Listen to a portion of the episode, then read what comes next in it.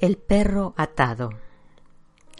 La entrada del otoño es para mí, platero, un perro atado, ladrando limpia y largamente en la soledad de un corral, de un patio o de un jardín que comienzan con la tarde a ponerse fríos y tristes. Donde quiera que estoy, platero, oigo siempre en estos días que van siendo cada vez más amarillos ese perro atado que ladra al sol del ocaso. Su ladrido me trae como nada la elegía.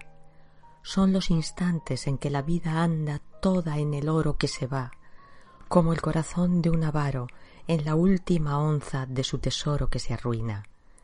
Y el oro existe apenas recogido en el alma avaramente y puesto por ella en todas partes, como los niños cogen el sol con un pedacito de espejo y lo llevan a las paredes en sombra, uniendo en una sola las imágenes de la mariposa y de la hoja seca.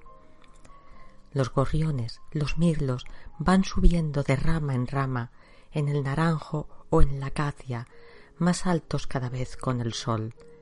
El sol se torna rosa, malva. La belleza hace eterno el momento fugaz y sin latido, como muerto para siempre aún vivo. Y el perro le ladra, agudo y ardiente, sintiéndola tal vez morir a la belleza.